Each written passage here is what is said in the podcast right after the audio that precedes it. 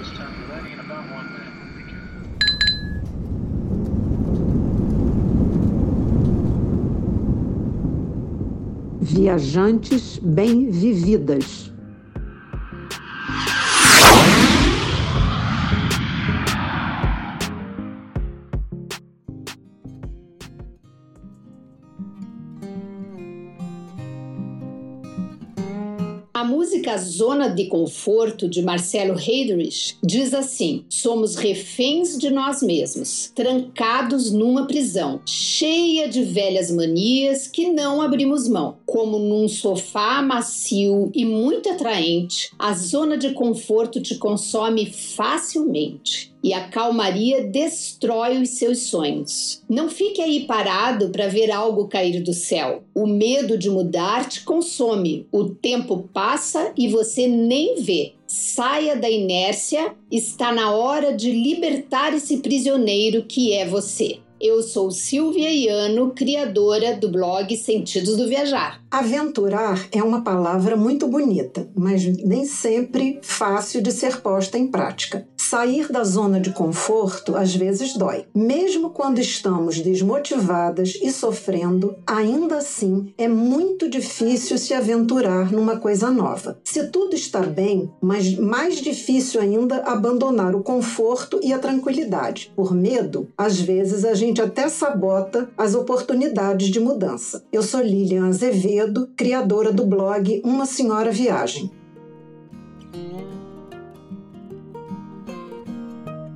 Você que está chegando aqui agora com a gente no Viajantes Bem-Vividas, este é o primeiro podcast de viagem feito por duas mulheres 60 mais. A cada 15 dias, nas quartas-feiras, a gente publica um episódio novo e já temos quase 40 episódios disponíveis gratuitos para você ouvir no YouTube ou no Spotify. E sempre compartilhando experiências de viagens, dicas e roteiros vivenciados por nós duas, Lilian e eu, e pelos nossos convidados também. Aproveite o seu tempo enquanto dirige, está na academia, caminha, vai ao salão, ouvindo as histórias de vida dos viajantes que trazemos aqui. Vá se distrair e se inspirar com tantas experiências diferentes de vida. Se gostar, e acreditamos que vai, curta, comente e compartilhe com suas amigas e amigos. Assim, a gente vai crescendo e alcançando cada vez mais pessoas.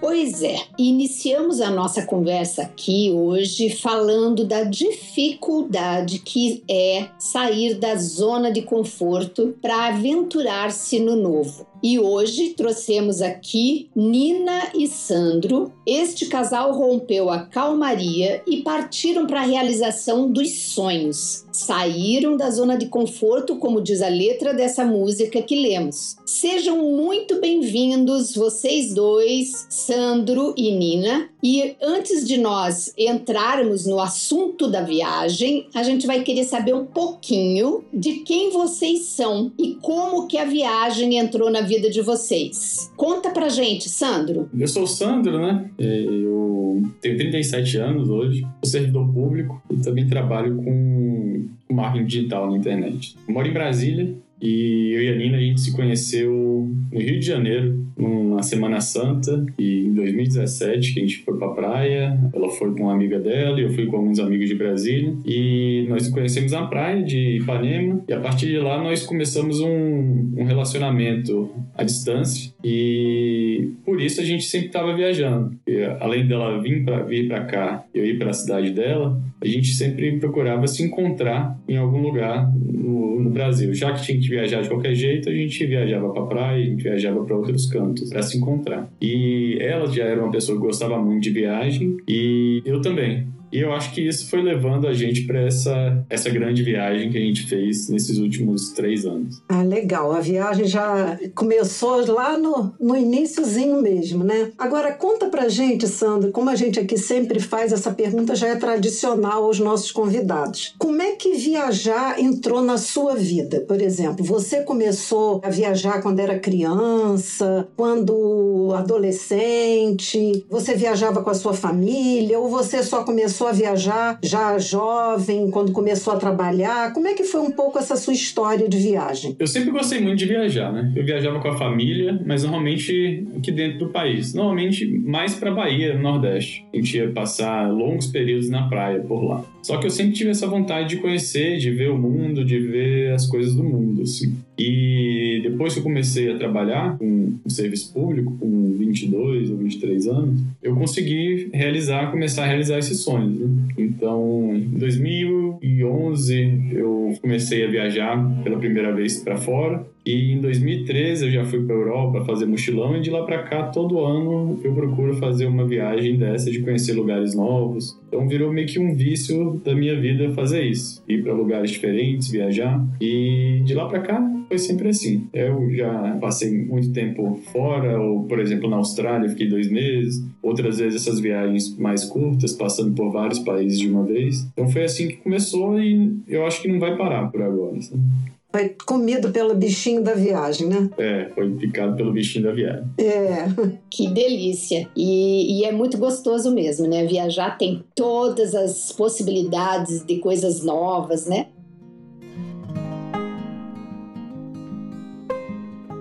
Nina, vocês fizeram um sabático de três anos e viajaram pelo mundo, não foi? Pois é, isso deve ter sido sensacional. Eu não consigo nem imaginar a quantidade de experiências que vocês tiveram nessa aventura a dois. Que delícia! Conta pra gente quando essa ideia de fazer um sabático começou e desde o início era para ser em três anos ou isso se mudou no, no continuar no, no caminho da viagem? Olá!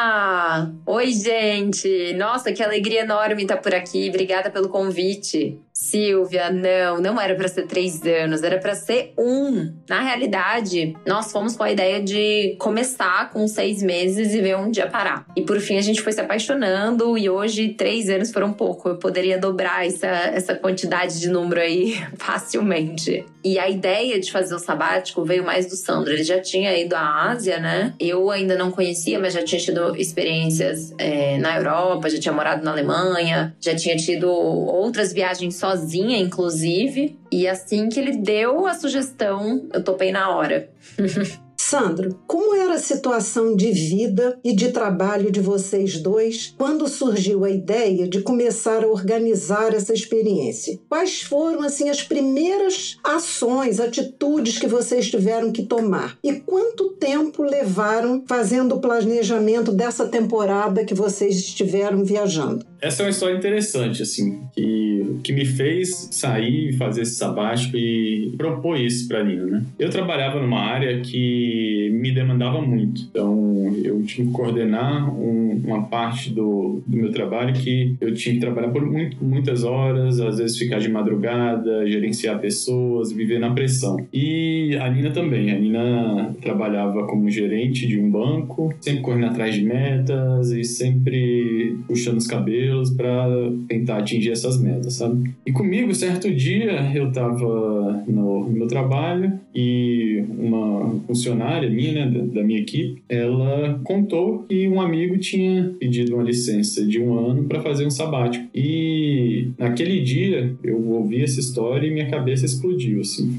E para mim foi assim, cara, o que eu tô fazendo aqui, nesse lugar que eu não tenho ambição de estar onde eu estou, eu tô caí de paraquedas nesse nessa função de chefia aqui. E a partir desse momento, isso foi 2018, eu decidi que eu iria fazer um, um sabático. Eu iria tirar um ano para fazer um ano sabático na minha vida. Isso no Réveillon de 2018, 2019, eu a gente com esse relacionamento à distância, né? A gente foi passar o Réveillon de 2019, 18 para 19 junto. E eu propus a ela, ó, 2020 vai ser um ano que eu vou fazer um sabático e se você quiser vir comigo, é, eu ia gostar muito. E ela aceitou. Então a gente, com relacionamento à distância, a gente decidiu um ano antes que em 2020 a gente passaria fazendo esse sabático. Então a gente teve um ano para planejar. E esse planejamento não foi um planejamento muito minucioso. A gente só decidiu praticamente as regiões que a gente queria ir e meio que deixamos um pouco rolar. Reservamos os primeiros 15 dias, decidimos onde a gente queria passar o Réveillon de 2019 para 2020 e a partir daí a gente foi decidindo mais ou menos em cima da hora. Então foi isso. E, é claro, teve a parte financeira, de tentar de acumular um pouco de dinheiro para que a gente iria utilizar durante a viagem, estudar clima, estudar o que as outras pessoas levam, estudar a questão de troca de dinheiro, esse tipo de coisa que eu acho que é normal para qualquer viajante. Mas eu acho que como para a gente ia passar muito tempo, a gente acabou não se atendo tanto a pequenos detalhes, como ah, o que eu quero visitar ali naquela cidade especificamente. Isso a gente deixou para fazer depois, quando chegava no lugar. Muito legal. Sandra, era legal você falar um pouquinho o que, que é ano sabático, o que, que é um sabático, que eu não sei se todo mundo que está nos ouvindo, né, sabe o que, que isso significa. Ano sabático é quando você retira o ano para deixar suas obrigações de trabalho, de estudo, para descansar e aproveitar a vida, curtir a vida de uma, de uma forma que você gostaria, assim. Eu nunca pesquisei o significado da palavra sabático em si. Vou até pesquisar aqui agora e falar para vocês. Eu acho que vem de sábado, significado. Relativo ao próprio sábado, sabatino. O dia do descanso. O dia de descanso. É, deve ser alguma coisa relativa a isso, né? E é engraçado que eu acho que aqui no Brasil isso não é tão comum. Mas quando a gente começa a viajar, a gente começa a encontrar pessoas do mundo inteiro fazendo isso como se fosse a coisa mais normal do mundo, sabe? Ah, não, esse é o meu ano que eu tô tirando para viajar o mundo.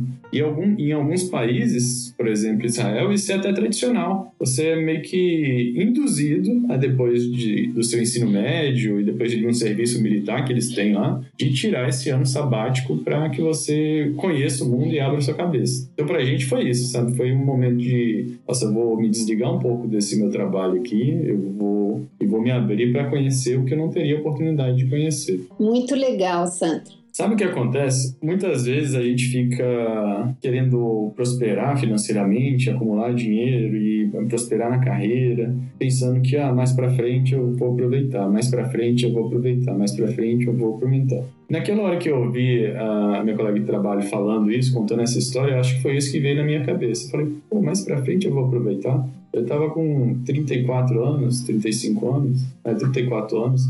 Eu falei, pô, mas mais pra frente eu vou aproveitar, eu não vou ter mais coragem de fazer o que eu faria, eu não vou ter mais a vontade de ficar em lugares que hoje eu ainda aturo ficar. Entende? Eu falei, não, tenho que ir agora. Depois, mais pra frente, meu estilo de viagem vai ser diferente. Então, por isso que a gente teve um pouco de pressa de, sabe, de tomar essa decisão. Não, temos que ir agora.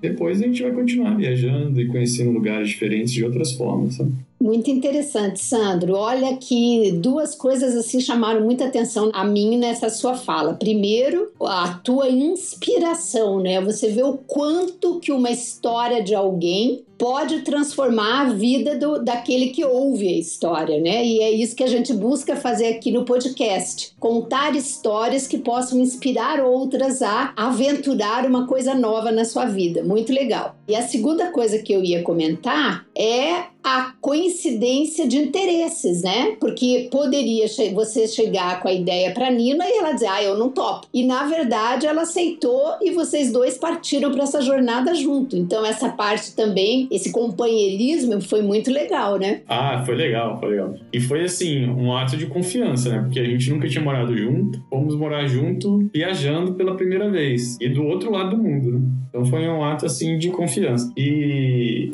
tem duas histórias engraçadas aqui para eu contar sobre esse ponto aí. A primeira é que, quando eu voltei agora pro meu trabalho, eu encontrei a pessoa que contou essa história no dia, né? A Érica, minha colega. E contei isso pra ela. Não, quem me inspirou aí foi você, porque uma vez você contou uma história e tal. E ela não tinha nem a noção de que isso tinha acontecido. Nossa, é mesmo, Sandra? Eu nunca imaginei que teria sido isso. E outra coisa engraçada disso, dessa correria de confiança, de ir, ela aceitar, ir, ela não aceitar ir também, é que como ela ia sair do trabalho dela e eu ainda ia continuar pagando meu plano de saúde, ela poderia aderir ao meu plano de saúde. Então, nos últimos dois dias antes de viajar, a gente foi pro cartório e fez uma união estável e assinamos um casamento para que ela viesse pro meu plano de saúde também, sabe? Então, em três dias a gente casou e foi viajar o mundo sem nunca ter morado junto, sem nunca ter vivido perto, de uma hora para outra, assim viajar propiciou uma coisa bacana, né? É, e ó que eu resumi, porque essa história foi do casamento foi muito maior que isso.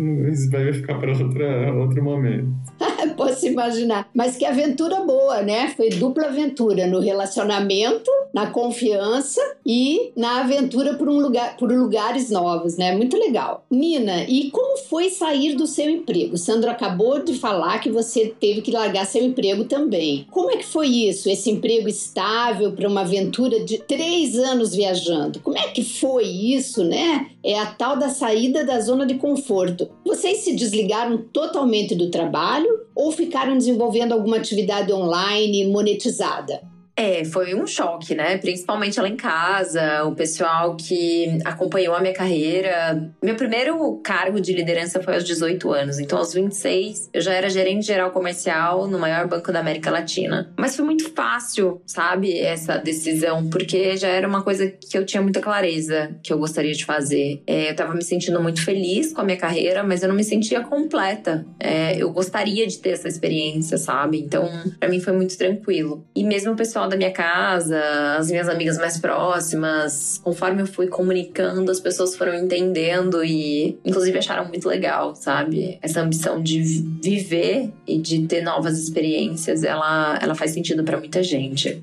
E sim, realizávamos uma atividade online, não desde o começo, né? Nos primeiros é, oito meses que nós ficamos no Vietnã, na Tailândia, a gente só colocava coisas no Instagram, mas muito, muito superficial. E depois nós começamos com produto online, eu comecei a atender online, fazer monitoria, né? Prestar todo o trabalho que eu fazia com meditação e tal para as mulheres. E aí eu comecei a monetizar. Ah, legal saber. Nina, o que que a sua família família, seus amigos, colegas de trabalho falaram quando vocês contaram sobre esse projeto? Tipo, sair do trabalho, viajar só o casal, viajar por três anos sem trabalhar. Vocês não ficaram preocupados em perder espaço na vida profissional?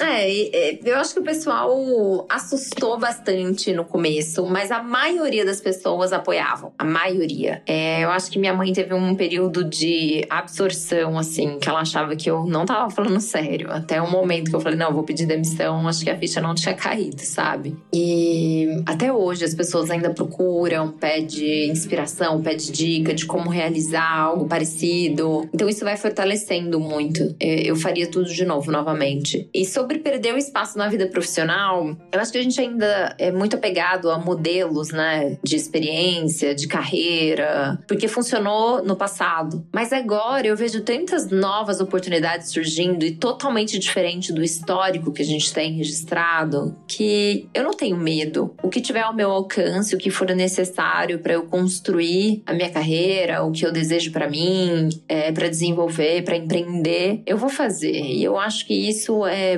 por si só já basta, sabe? Eu acredito que isso é muito valioso. E um profissional que está disposto a se abrir, a se adaptar. E eu acredito muito que a viagem me fez muito bem. Eu voltei uma profissional melhor, muito mais madura, é, muito mais empática, muito mais fácil de adaptação, pensando muito maior do que quando eu saí. Então, acho que isso também tem um valor.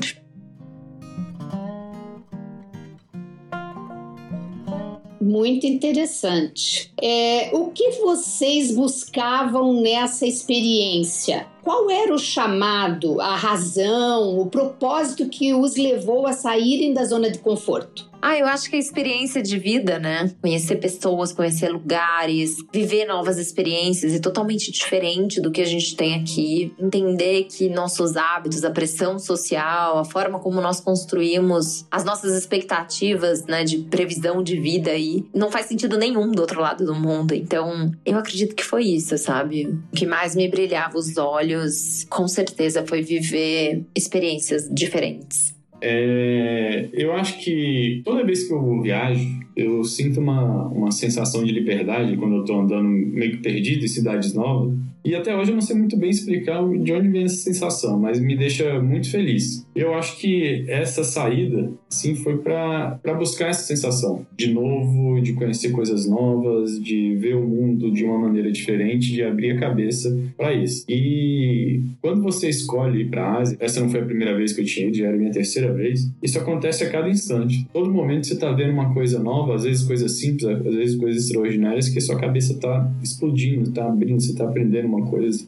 Eu acho que o que mais me inspirou foi isso. Foi isso de querer ver o novo, de querer ver coisas novas, de conhecer pessoas que pensam completamente diferente do que eu penso. E ver que o mundo não é só aquilo que a gente tá acostumado a ver. Eu acho que, para mim, o principal foi isso. É, na verdade, essa questão de ampliar o olhar quando a gente viaja, né? Vocês já sentiam essa, essa inspiração e isso se potencializou, né? Com uma viagem de tanto tempo e tantos lugares novos, né? Mas conta aqui pra gente, Sandro, qual é o estilo de viajantes de vocês? Vocês são tipos, é, assim, muito econômico, mais conforto, se hospedam em hostel, pousada, apartamento alugado, hotel, ou vocês fizeram um, um pouquinho de cada coisa durante esse período de viagem? Na verdade, foi um pouquinho de tudo, sabe? Dependendo do lugar e dependendo da situação, a gente acabava optando por uma coisa diferente. Nessa segunda fase da viagem, né, que hoje eu falo que teve a primeira fase que foi durante a pandemia e a segunda fase que foi depois, a gente procurou em ficar, ficar mais em apartamentos, assim, alugados. Ou hotéis que tinham uma, uma bancada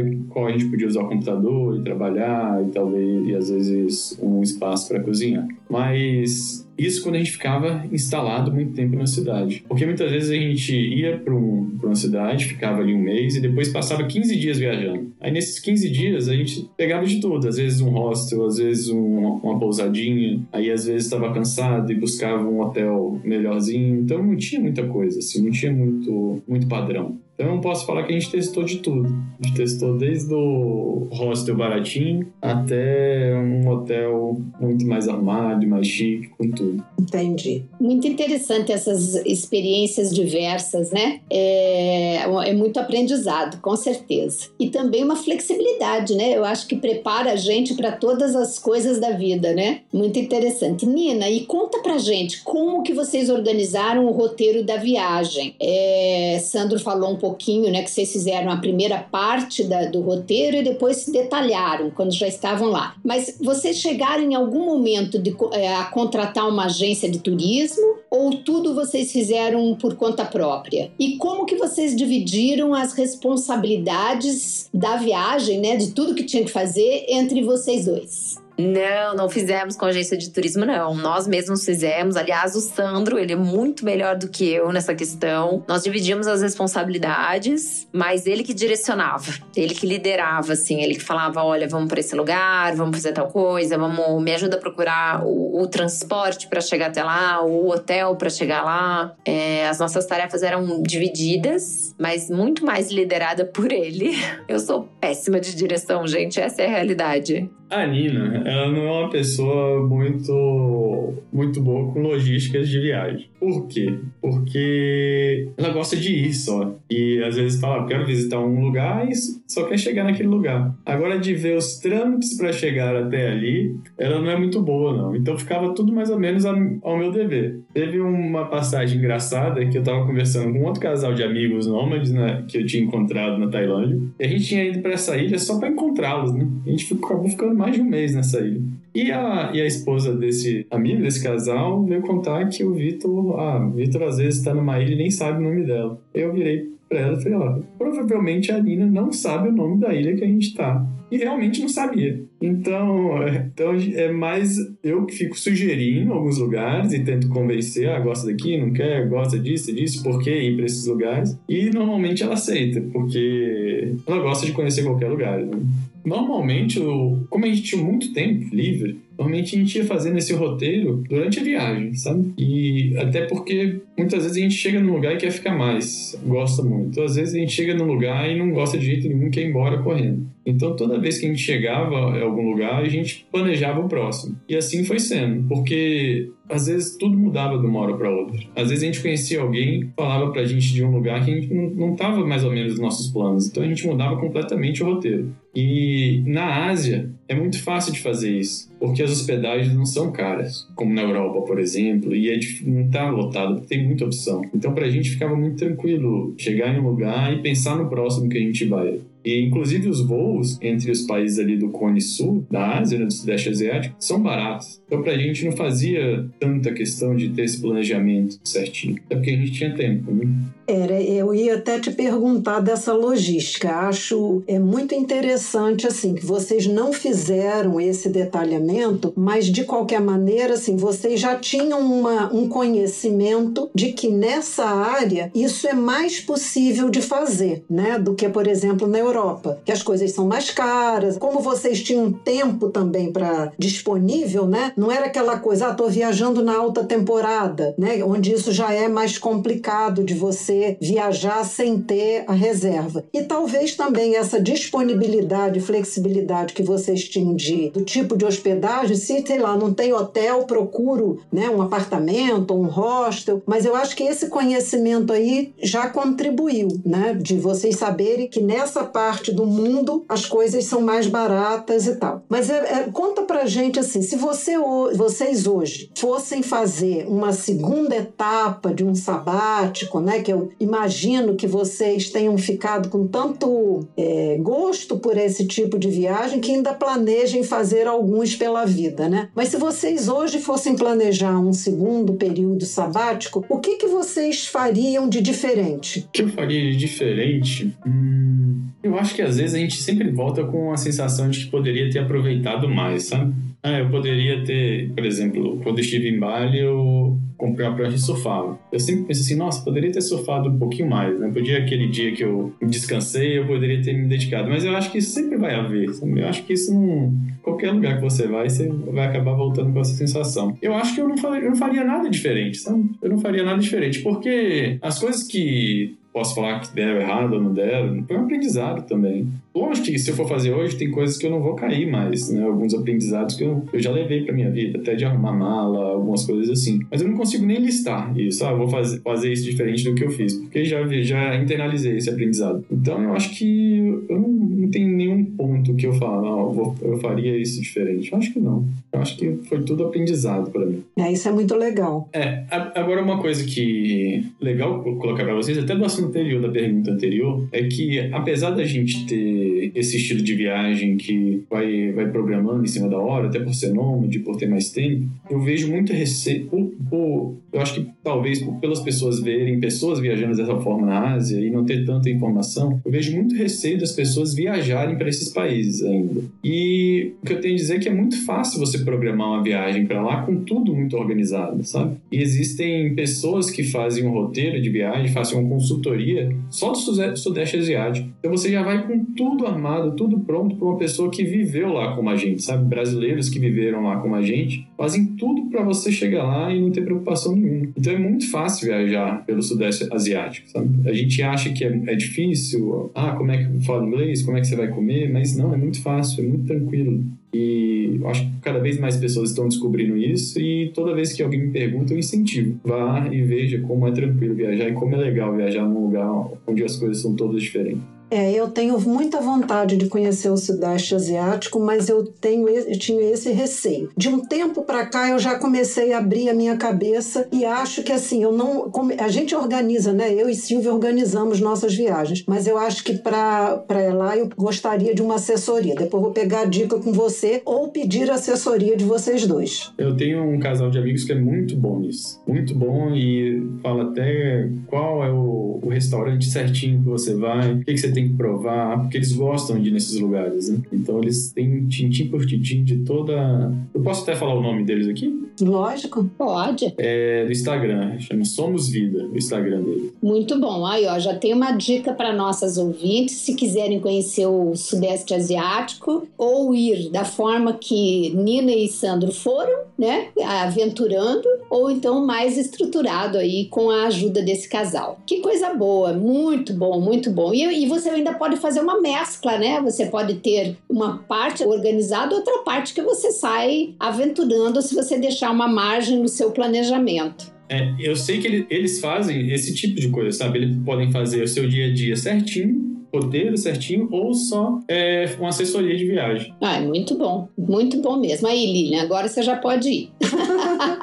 Então vamos lá. Bom, Sandro, a gente já está sabendo aqui que o especialista em planejamento de viagem é você, né? Como você nos contou. Então conta aqui pra gente e para todas as nossas seguidoras que estão ouvindo esse episódio, quais os bizus que você aprendeu nesse processo. As coisas mais importantes sobre, por exemplo, você, não sei se você tem alguma coisa sobre comprar passagem, achar lugar para hospedar, roteiro ou qualquer outros aprendizados que você disse assim, não sabia e esse agora agora já aprendi num. Você acabou de dizer, algumas coisas eu aprendi não faria de novo. Então, o que, que você aprendeu nesse processo de planejamento da viagem que possa trazer pra gente? Ó, planejamento. Questão de voos, eu sempre procuro por um mesmo site, que é o Kiwi. E ele consegue me dar opções de voos ligando empresas e outras empresas. Eu consigo colocar por período. Então, por esse site, eu consigo ver quais são as, todas as opções. Se eu quiser, eu vou no site da empresa e compro o voo do jeito que eu quiser, sabe? Por exemplo, às vezes ele me faz conexões, é, no caso da Ásia, ele faz conexões de uma empresa saindo do Brasil e indo para Europa e depois indo, saindo da Europa e indo para Bangkok. Eu consigo ver, ele me dá um, um, geral e eu consigo depois pesquisar no site dessas empresas como comprar. Então, se eu quero comprar saindo do Brasil, indo para Europa, descansar dois dias e de lá pegar e ir para Bangkok, eu consigo fazer isso porque ele me dá um panorama geral. Então, eu sempre recomendo fazer a pesquisa por esse site e entrar e comprar pelo site da empresa. Muito bom. Questão de, de hospedagem. Na Ásia, você tem que tomar muito cuidado, porque às vezes as coisas parecem bem bonitas, mas só que você chega lá não, não é. Então sempre ficar muito atento com as avaliações e nunca cair naquele negócio, não, a avaliação não está muito boa, mas as fotos estão ótimas aqui, vou arriscar. Eu não arriscaria, porque eu já caí em alguns lugares que simplesmente não dava para ficar. E aconteceu recentemente, depois de, de Macaco Velho, isso aconteceu novamente. Então eu tomaria esse cuidado. Outra coisa, é, nesses lugares da Ásia sempre tem serviços como Uber serviços como sites de compra e venda, como Amazon. Então você pode sempre pesquisar na internet qual é o serviço que melhor funciona ali. Na Tailândia é um, por exemplo, no Vietnã é outro, na Indonésia é outro, mas sempre tem, sempre tem esse, esse tipo de serviço. Às vezes a gente pensa que, ah, por estar no Sudeste Asiático não vai ter, não tem. E às vezes funciona melhor do que o nosso. Bem interessante. Ah, sempre tento provar comida, comida local, né? Pesquiso um pouco e tento provar. E sempre procuro provar de lugares não voltados para o turista, para o ocidental. Eu sempre eu tento ver o que é tradicional ali e vou provar uma comida ou outra desse tipo. Quando a gente passou tanto tempo, a gente gostava tanto da comida que a gente só comia comida tradicional do, do país. E nos lugares, e o povo de lá comia. Então eu evitava ir para restaurantes só turistas, né? Restaurante ocidental questão de financeira. Se você for passar pouco tempo, é, vale a pena você levar um pouco de dólar, mas também não tem problema sacar lá direto do caixa eletrônico. Se você é, autorizar seu cartão, você consegue sacar de qualquer caixa eletrônico que tem espalhado para todos os lugares. Tá?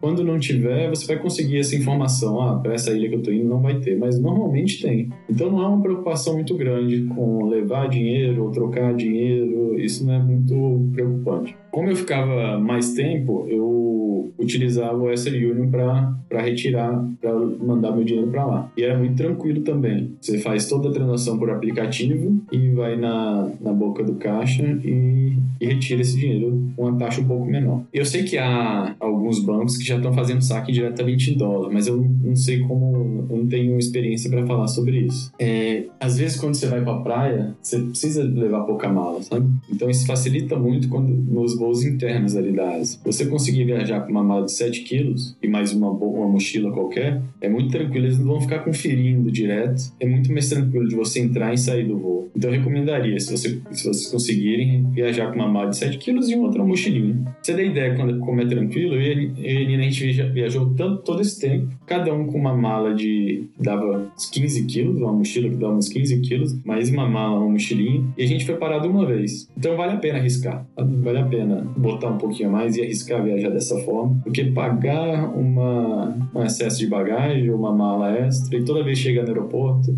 ter que ficar esperando, ter que despachar bagagem, esse tipo de coisa. Quando você fala é, viajar com 7 quilos, que seria legal, especialmente para praia e tal, é, mas você comentou que viajaram o tempo todo com uma mala de 15 quilos cada um. Você, então, nesses casos, eram viagens mais curtas e vocês deixavam a bagagem restante em algum lugar? Era assim que funcionava? Não, não. O que, o que eu queria dizer é que o nosso limite de bagagem de levar no, na aeronave era 7 quilos. Mas mesmo assim, a gente sempre tinha a mais na bagagem. E ninguém nunca parava a gente para perguntar. A gente estava de mochila, mas só que acabava ficando mais pesado. Ninguém nunca parava para pesar a nossa mala. Apenas uma vez isso aconteceu. Então, não, você não precisa ficar muito é, com medo. Ah, nossa, minha, minha mala passou um quilo, minha mala passou dois quilos. Você não precisa ficar tão achando que todo mundo vai parar. Então, vale a pena você ir só com isso e se pedirem para despachar, você despacha. Se não pedirem para despachar, você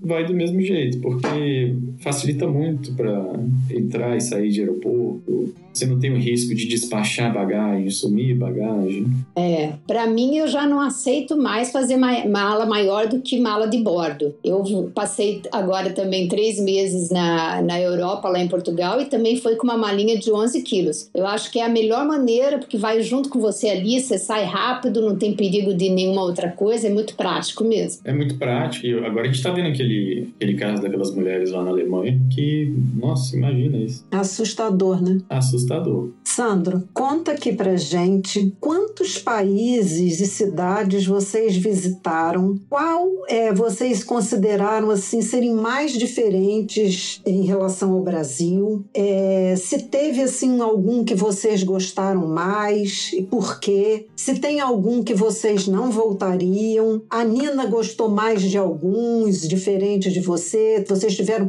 perspectivas diferentes em relação a, a países e cidades? Olha, para falar a verdade, eu não. Nessa última vez, eu não sei quantos quantas cidades a gente visitou, sabe? Que a gente andou muito. Mas países foram sete ou oito países dessa última vez. Né? Eu, eu já viajei para por volta de 40 países, até já perdi as contas. E muitas vezes passando rápido e vendo outras coisas. Agora, para Tailândia, para esse, esse espaço de, do Sudeste Asiático, eu já fui algumas vezes. E eu acho que é muito diferente cada lugar de outro. É difícil você falar qual que você gostou mais, ou se esse é melhor que esse, esse é pior do que esse. Eu posso falar assim dos lugares que eu gostei muito de conhecer, dentro de cada país. Então fala aí pra gente. Por exemplo, dentro do Vietnã, eu conheci uma cidade chamada Katba, que é uma cidade onde você consegue ver aquele, aquela, aquelas montanhas dentro do mar, de Halong Bay. Então, ao invés de ir para um lugar mais turístico, você consegue ir para a cidade que chama Katba, que é no norte do Vietnã, e visitar essas mesmas coisas. Ainda no Vietnã, eu, a gente foi para um lugar, uma ilha chamada Phu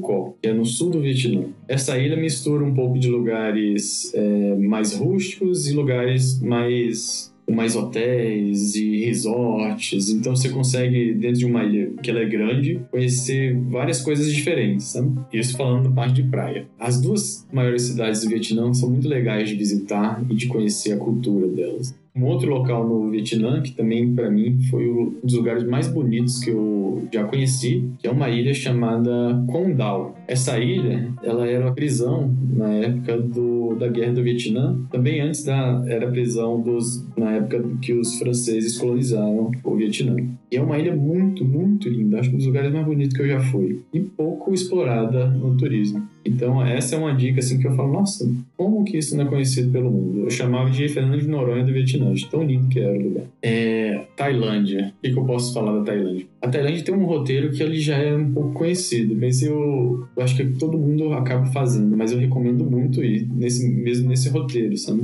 Que é visitar as ilhas do sul, Pipi, Ecolipe, Krabi, é visitar os templos do norte, de Chiang Mai, Shanghai, são lindos. Visitar Bangkok e os seus templos de Bangkok, a confusão que é Bangkok, que é muito diferente pra gente ver. E tem uma ilha, que é uma ilha que ela é famosa por uma festa que tem, que é Kopangan, e as pessoas só vão lá para ir para essa festa. Mas essa ilha tem muita coisa legal. É um lugar onde eu passei quase dois meses com a Nina morando. Então lá você tem muita gente, muito gringo morando e várias pessoas estudando terapias alternativas, yoga, de tudo, de tudo. Então se você quiser passar um tempo relaxando, fazendo um retiro. Lá é uma ilha gigantesca, Copangã é um lugar legal de ir para ficar muito tempo, assim. Falar um pouco de Bali, que eu acho que muita gente tem curiosidade de Bali também. quando, eu acho que quando a gente imagina Bali, a gente imagina uma ilhazinha com várias praias, uma do lado da outra, e, é fácil viajar de uma praia para outra ali, mas não. Bali é uma ilha muito grande. E cada região de Bali tem um jeito diferente, sabe? E o que eu posso falar assim dos lugares que a gente passou, né? Mas tem outros vários lugares lá. A gente, a gente ficou em dois lugares praticamente. Eu acho que a gente estava em Bali o tempo todo. Um é o Luato, o Luatu, às vezes eles chamam lá, que é um local onde ficam surfistas. E esse local é onde você vai ver umas praias mais bonitas, ondas muito grandes, mar bonito e aquela vibe de surf mesmo. Tudo respira surf. E é o lugar também onde você vai encontrar brasileiro para todos os lados você quiser comer arroz, feijão, PF, tapioca, tudo tem lá, tanto de brasileiros surfistas que tem morando nesse, outro, nesse lugar. E a outra parte que a gente também passou um tempo foi em, em Ubud. Ubud é completamente diferente do que se vê de Bali, de praia, porque é floresta pesada, né?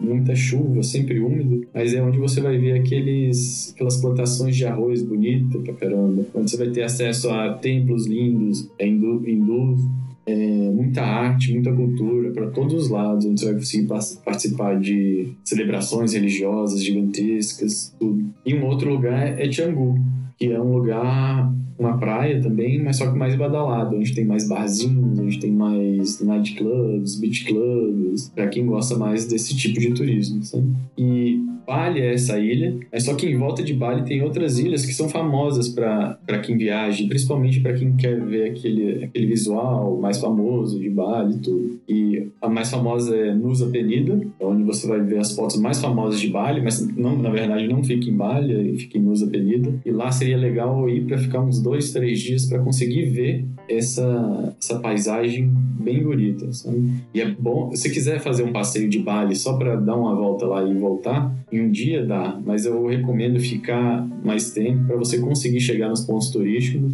antes desse pessoal que vai passar só um dia chegar. Então vale muito a pena conhecer esse lugar. E tem outra Nusa, que é Nusa Lebong. Tem outra Nusa, né? outra ilha dessa, que é Nusa Lembogan, que é mais voltada para o surf também. Então, quem gosta de surf, gosta desse clima, for visitar Nusa Lembogan, é um lugar que eu recomendo muito. E ainda na região de, da Indonésia, né? É, tem as Gilis, que são algumas ilhas, que chamam, é um trio de ilhas. E é um lugar ótimo para. São ilhas bem pequenininhas, você consegue dar a volta de bicicleta na ilha inteira em meia hora, tudo de areia, não tem carro, não tem nada. E é um ótimo lugar para mergulhar e fazer snorkel e ver aquela paisagem de praias assim paradisíacas. Você falou aí de alguns lugares que são já turísticos e conhecidos e outros que são desconhecidos. Só para a gente aprender com você, como que você descobria esses lugares lindos e desconhecidos fora do circuito turístico? Muitas vezes era na própria viagem, sabe? Quando a gente conhecia pessoas e contavam pra gente desses lugares, ou quando a gente ia para algumas dessas cidades, a gente ficava hospedado em hostel ou às vezes em Airbnb e a própria pessoa me falava: "Ah, então vocês gostam de ir para lugares assim? Então vou te falar de um lugar que você deveria ir". A gente sempre externalizava essa vontade, não? A gente gosta de ir para lugares pouco conhecidos. A gente gosta de se hospedar em bairros locais. A gente gosta de saber de locais que as pessoas normalmente não vão. A gente não gosta de ir para locais que é só instagramado. Então, com isso a gente vai conhecendo pessoas que vão indicando lugares e vai, vai virando uma bola de neve. Uhum. E nada melhor do que quem mora no local para ensinar esses, esses bisuzinhos, né? E, é, e é a descoberta é muito interessante também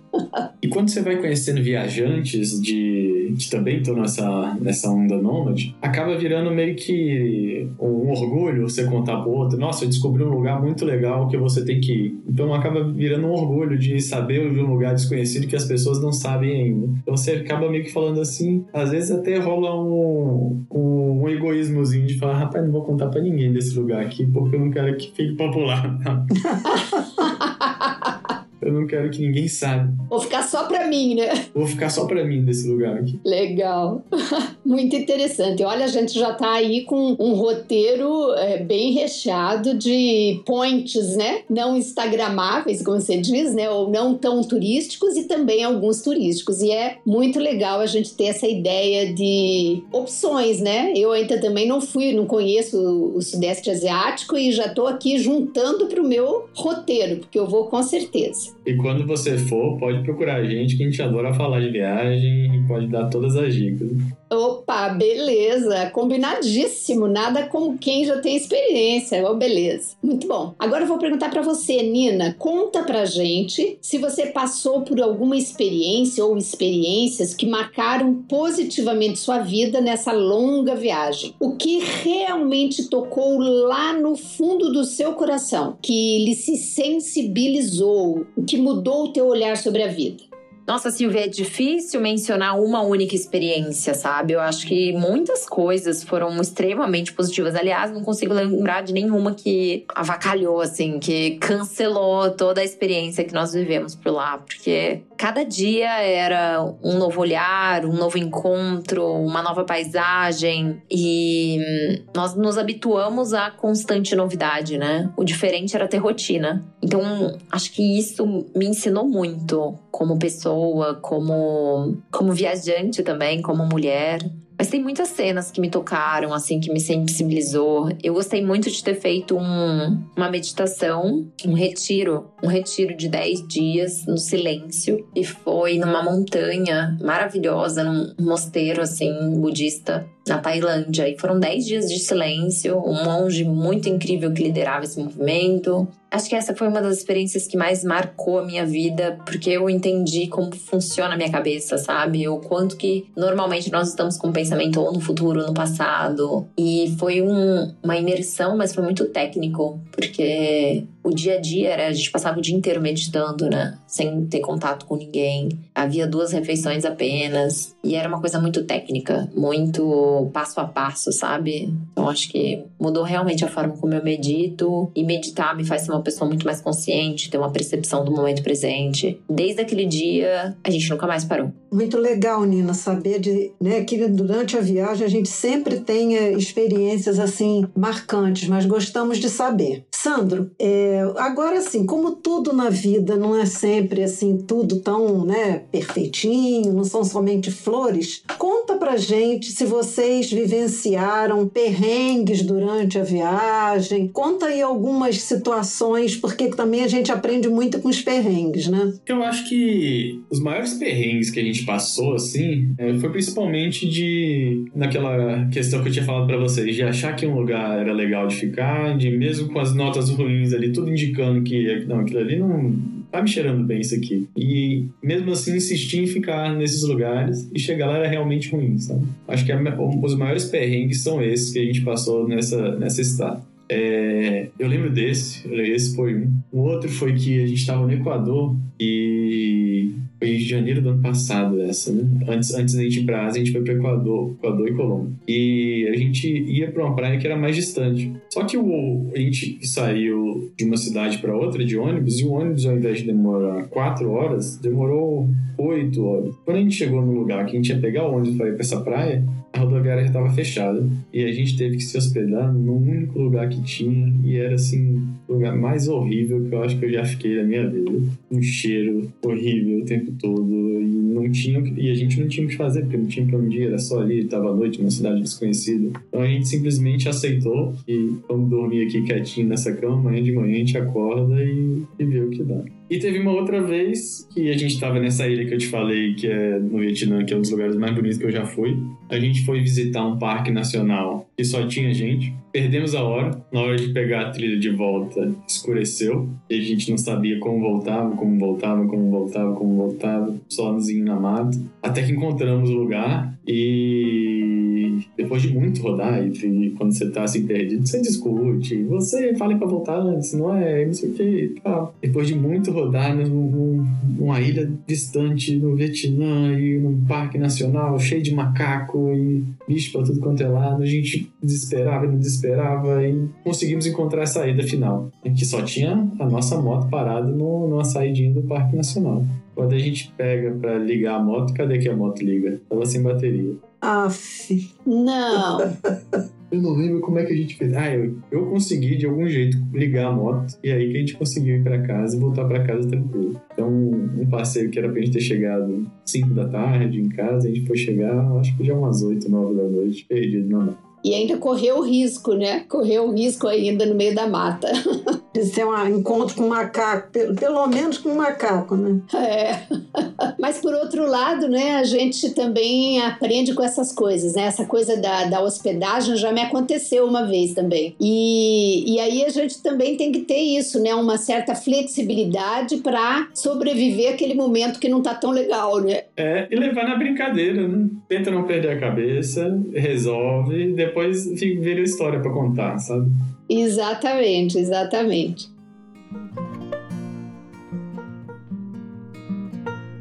Bom, vamos lá, Nina. Todo mundo imagina uma vida nômade como descolada, tranquila, sem compromissos. Nós queremos saber se é assim mesmo. Quais as mudanças necessárias para se viver uma vida nômade? Eu gosto de, de falar que a vida nômade ela é incrível, mas ela também não deve ser romantizada, porque existe os desafios. É que esses desafios vão, vão acontecendo com tanta frequência que até os perrengues a gente ressignifica, sabe? Às vezes o que é perrengue para um não é perrengue para outro. E às vezes eu conversando com as minhas amigas, eu vejo quanto que a minha régua de perrengue tá muito abaixo do que as outras pessoas, sabe? O nosso indicador de tolerância ficou muito maior, porque a gente vai se adaptando, conforme as coisas vão acontecendo, a gente vai se moldando, né? Mas eu acredito que as mudanças necessárias para se viver uma vida nômade é, é você ter menos apego no, na sua personalidade. Porque quanto mais você vai colocando rótulos, né? Isso eu faço, isso eu não faço, isso eu sou, é, eu sempre reajo assim, eu sempre quero dessa forma. Isso vai enrijecendo é, e inflexibilizando. Nem sei se essa palavra existe, mas você acaba ficando menos flexível para as coisas que vão vão acontecer. É, acaba sendo mais difícil você se adaptar e, e, toma mais tempo, né? Então, quanto mais exigências de personalidade você tem, mais perrengue você passa. E quanto mais flexível você é, eu sou péssima de direção, mas eu posso melhorar a partir do momento que eu falo que eu vou melhorar, sabe? E você aumenta a sua capacidade de lidar com isso. Então, e tem coisas que você pode escolher permanecer, tá tudo bem, sabe? Mas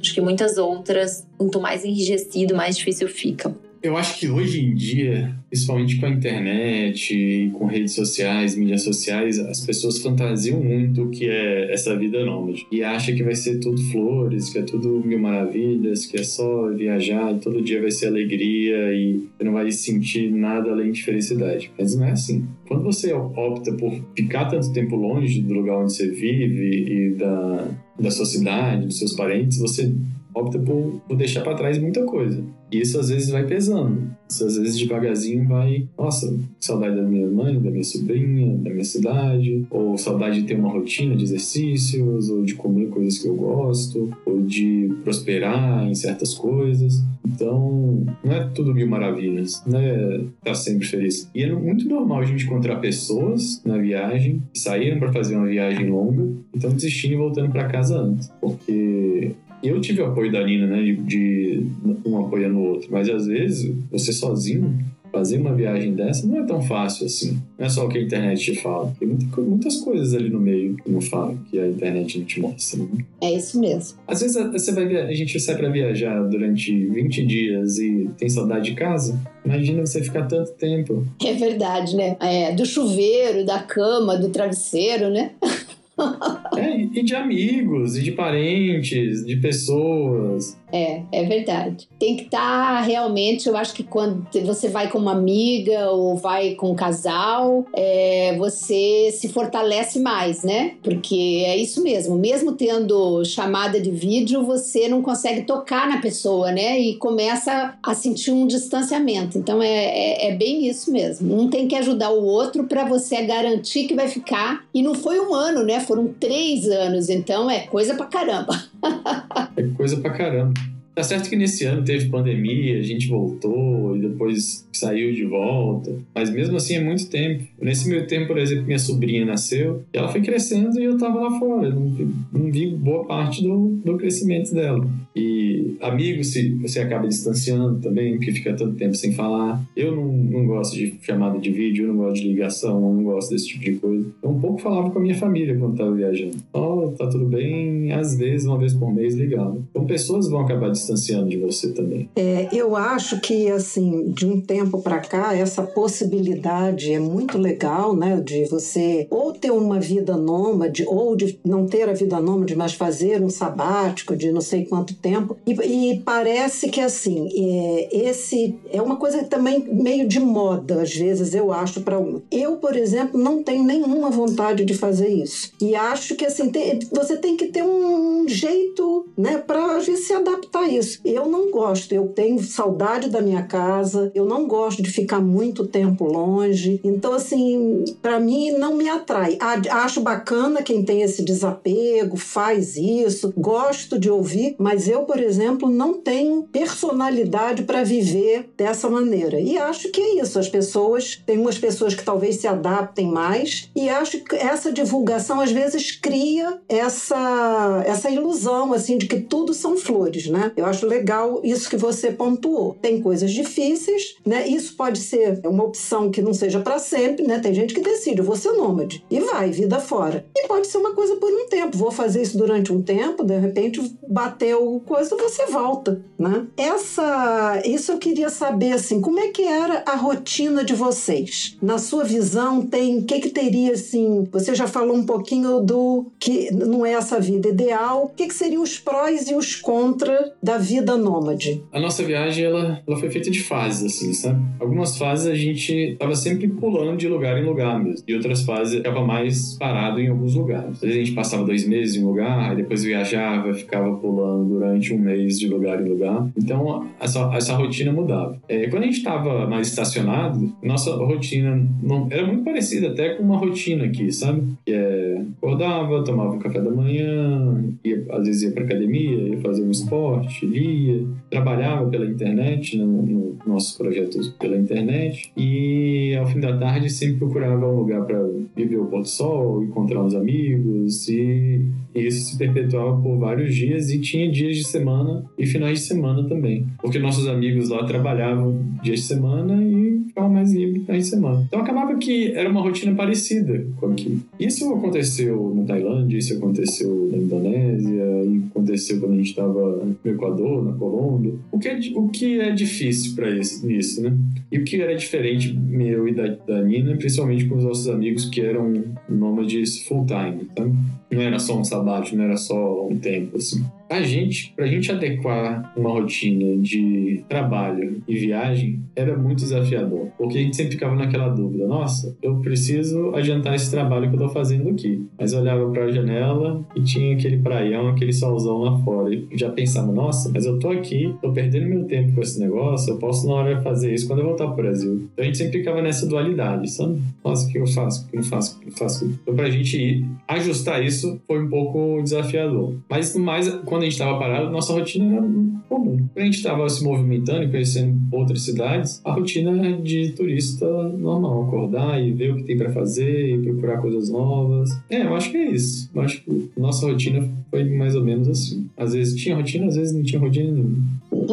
Legal. Eu acho que é bem isso mesmo, né? É... Quem começa a viajar por um tempo maior percebe que também cansa, né? De ficar conhecendo, conhecendo, conhecendo lugares. Tem uma hora que você tem que parar um pouco e descansar e até fazer uma rotininha para se recuperar e voltar de novo. É um equilíbrio entre isso, né? Nina, você acha que a vida nômade de longa duração é possível ser realizada por uma mulher solo? E por uma mulher como nós, assim, uma de 60 a mais, acha que é possível enfrentar essa, essa viagem, esse tipo de viagem longa?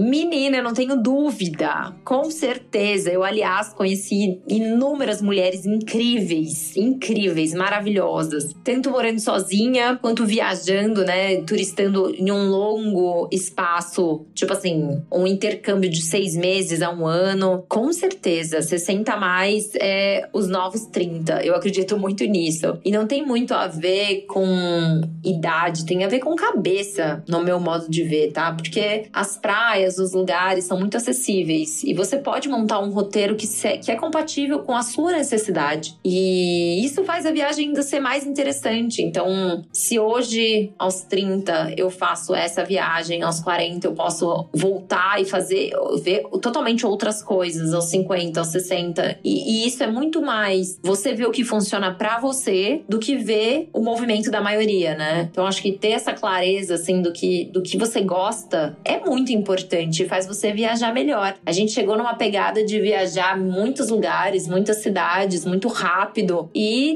no primeiro mês isso já mudou. Que a gente já falava: não, não, não, peraí, peraí. Vamos pegar mais leve, porque a gente quer curtir mais os lugares. Então, acho que vale a pena você se conhecer. E a maturidade nos traz isso, né? Quanto mais você se conhece, melhor você viaja. É, Sandro, vocês conheceram ao longo desses três anos pessoas 60 a mais que também fizeram essa opção de período sabático? Porque a gente fica, às vezes, com uma ideia de que isso é uma opção mais de pessoas jovens, né? Vocês conviveram com pessoas 60 a mais durante essa experiência? Conta um pouquinho, assim, como é que foi? A gente conheceu todos os tipos de pessoas fazendo sabáticos também e às vezes passaram do sabático por uma vida completamente nômade, sabe? E pessoas 60 mais que foram principalmente para esses lugares de na Tailândia, Indonésia, que por lá ficaram o resto da vida. É mesmo? E, sim, e eu acho que o estilo de viagem muda muito para essas pessoas, mas quando você vai com a cabeça de passar mais tempo nos lugares, conhecer devagar as coisas, isso fica mais possível, mais palpável. E quando você percebe que tem pessoas 60 mais fazendo esse mesmo tipo de coisa, você fica mais à vontade para fazer também.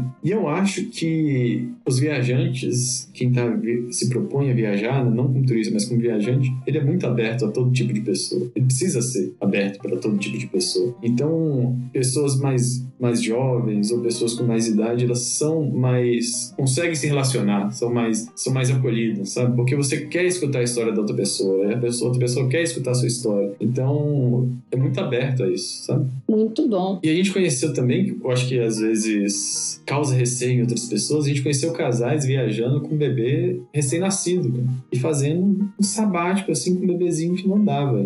Então, é muito mais tranquilo do que se imagina, muito mais fácil do que se imagina. Interessante isso, né? Porque pelo que você está dizendo, não importa muito a idade ou o estado da pessoa, né? Com filho, sem filho, adulto, jovem, idoso, é, 60 a mais, não importa. Importa é o desejo, né? Pelo que eu entendo, é o desejo, é o sonho, é a vontade, né? E dá para todo mundo, cada um faz seu estilo. E é o desejo de ir e aquele negócio, se der errado, volta. Vai. Ah, não gostei, não gostei, volte. Sempre tenha o, o dinheiro reservado para passagem de emergência da volta. Ah, cansei, então vou comprar e volto. Ó, essa é uma boa dica, hein? É, essa é uma boa dica. Eu sempre tenha isso guardado. Pô, aconteceu alguma coisa, eu preciso voltar. Pega essa reserva e volta para sua casa e volte para sua vida, como era antes. Né?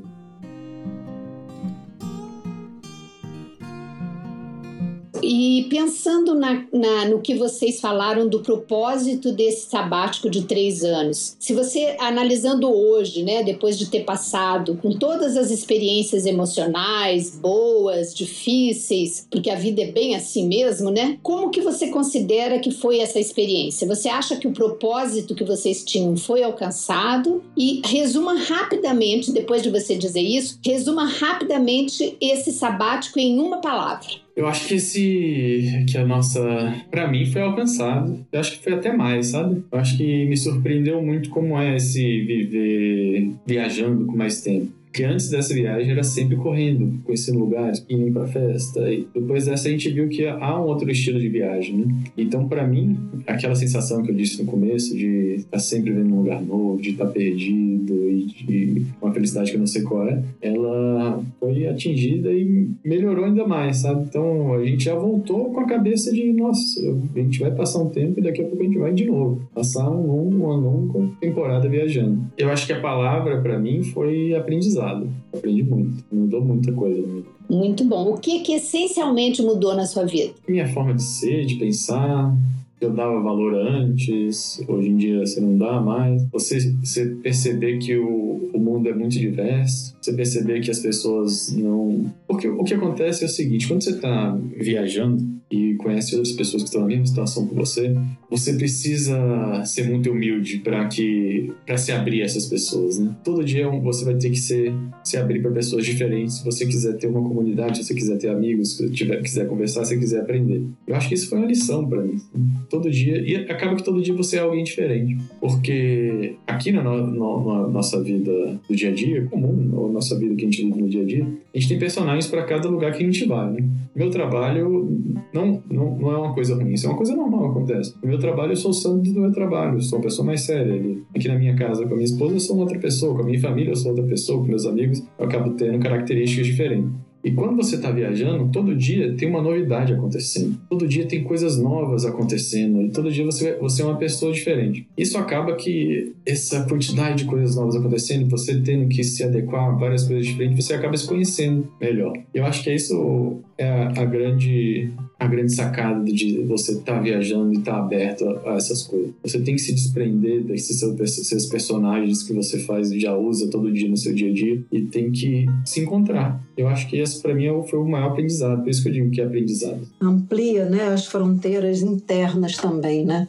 Qual é o plano de vocês para o futuro? Você já falou um pouquinho que você pensa, vocês pensam em repetir, quer dizer, repetir, fazer outras viagens desse tipo, né? Passar outros períodos grandes viajando. Mas vocês pensam, por exemplo, em escrever um livro sobre a experiência? Vocês pensam em, sei lá, produzir vídeos ou, sei lá, em criar alguma algum curso, vamos supor, de como é que é organizar a vida assim? Não sei, eu tô aqui aqui falando coisas porque eu acho que assim, você contar, vocês contarem, né, sobre essa viagem inspira pessoas, né? Pessoas têm vontade, mas às vezes têm medo. Deixar o registro disso também é uma contribuição legal. Então vocês têm alguma algum projeto de aproveitar essas experiências, essa, esses, essas viagens, esses aprendizados e criar alguma outra coisa? Sabe que no começo a gente até tinha um projeto projeto assim de registrar, de trazer dicas e fazer uma rede social sobre isso. Isso foi deixado de lado.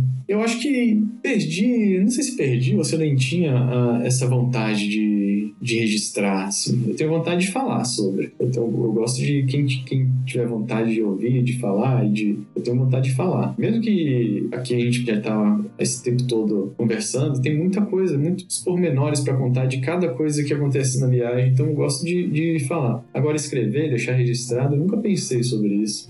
E a gente também não tem um projeto sobre isso. Acho que a gente está mais aberto para ir e viver. Uma coisa que eu entendi é que você criou uma nova atividade, que seria esse marketing social. Ou você já fazia isso antes? Não, a gente aprendeu isso viajando. Né?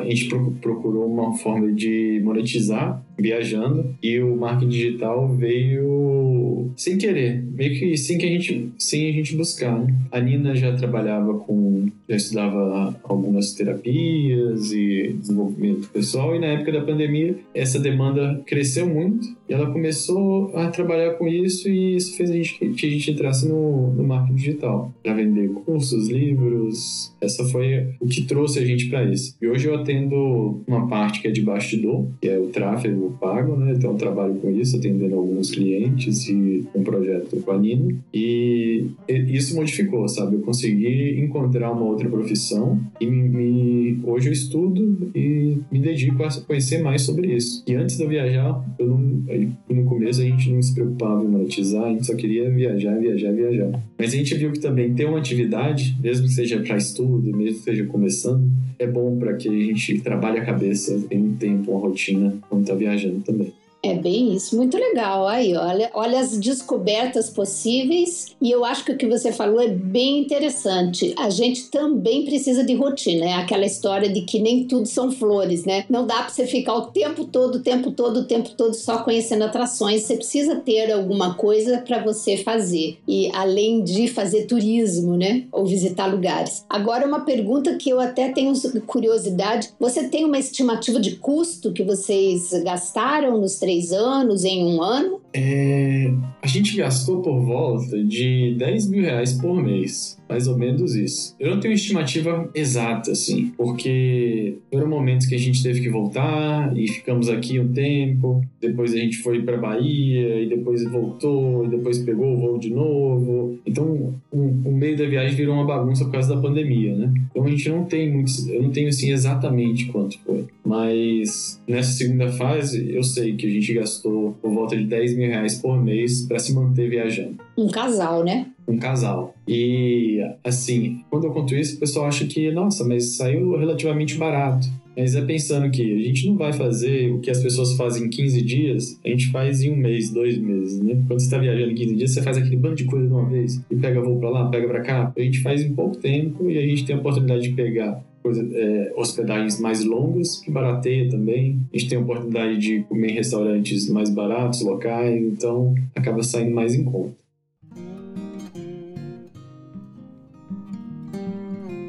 Mas que super maravilhosa conversa a gente teve com você, Sandro, com a sua calma, sua tranquilidade, a facilidade de contar a história. Foi muito, muito construtivo pra gente, né? E o mais é, lindo foi ver vocês dois terem coragem de sair da sua zona de conforto, renunciar aos bons empregos, a moradia, a família e todo esse conforto e dar conta de três anos viajando e vivenciando e descobrindo o desconhecido, né? E eu quero ainda é, destacar aqui a palavra que você falou bem lá no início. Você disse que o propósito, o que você gosta quando você viaja é a felicidade de estar num lugar novo, de conhecer novas coisas, né? Então a felicidade é, é isso, né? É aquilo que você gosta, que você se sente bem e que você tá ali conhecendo. Eu também sinto muito isso, é, a, a, o descobrir, né? O conviver, o fazer amizade, ou comer coisas diferentes. Isso, para quem gosta, dá muita felicidade. E, e, a felicidade nos move, né? A felicidade nos move para frente, é, nos dá saúde, né? E nos, nos torna até mais criativos. Então, com todos esses ensinamentos que a gente pôde aprender daqui, já dá até para fazer um roteirinho que a gente aprendeu com a experiência de vocês. Eu quero agradecer muito a você, Nina, a você, Sandro, por abrirem seus corações os seus aprendizados, os seus perrengues, as belezas que viram e compartilhar com a gente aqui no Viajantes Bem Vividas. Lilian, Silvia, muito obrigada. Obrigada pela conversa, obrigada pela troca. Espero ter contribuído de alguma forma. Espero ver muitas mulheres 60 a mais viajando pelo mundo. É um prazer enorme ver isso se realizar. Um super beijo para vocês. Para encerrar, Sandro, qual mensagem você deixaria para as nossas ouvintes? É, aproveita também para deixar as redes sociais para que a gente possa seguir as histórias, as aventuras. Quem quiser também conhecer o trabalho de marketing digital, então deixa aqui para gente. É, acho que a mensagem que eu deixaria, principal, é se você tem vontade de ir, de conhecer esses lugares diferentes, não deixe de ir. Faça esforço, vá, enfrente pouco receio, enfrente pouco medo e, e vá conhecer. Eu tenho certeza que vai abrir a cabeça para um, um mundo completamente diferente desse mundo novo E é um mundo que tá aqui perto. Não é ah, do outro lado do mundo, mas é aqui perto, cara. É perto e você vai conhecer, vai mudar a sua forma de, de ver a vida. Então, se você tem receio, eu acho que ah, é muito diferente, muito distante. Não, vá, se prepare, vá, que não é tão distante assim, não é tão diferente assim, não é tão difícil de ir, não. É muito fácil de ir. Eu recomendo para todos. Quem quiser ou conhecer o Sudeste Asiático ou fazer um, um, um ano sabático dessa forma, vá, tente, vá. E o máximo que pode acontecer é você voltar. Então. Exatamente. E as suas redes sociais? Minhas redes sociais é. A minha rede é muito pouco usada, eu, posto quase nada. É Sandro Underline Royce R-O-I-S. E da Nina é nina.gava. Ok. Muito obrigada, Sandro. Nós vamos encerrar aqui então. É, e você que depois de ouvir toda essa, essa história, essa experiência de vida e que está aqui com a gente, lembre sempre que nós temos muitos outros episódios disponíveis gratuitamente para você conhecer histórias como a do Sandro e da Nina, muito inspiradoras também. E muitas outras dicas de viagem, roteiros e atrações. E quinzenalmente nós publicamos sempre um novo episódio lindo como esse que a gente acabou de ter aqui e tão cheio de informações como nós tivemos aqui hoje. Gente, é isso. A gente está sempre aguardando vocês, sempre com novidades. Se vocês tiverem perguntas, vocês podem colocar lá na, no Instagram ou no YouTube, que a gente vai ter o maior prazer de responder, de enviar para Nina e para o Sandro. Então, não esqueçam, tá? Estamos aqui à disposição de vocês. Até a próxima quarta-feira.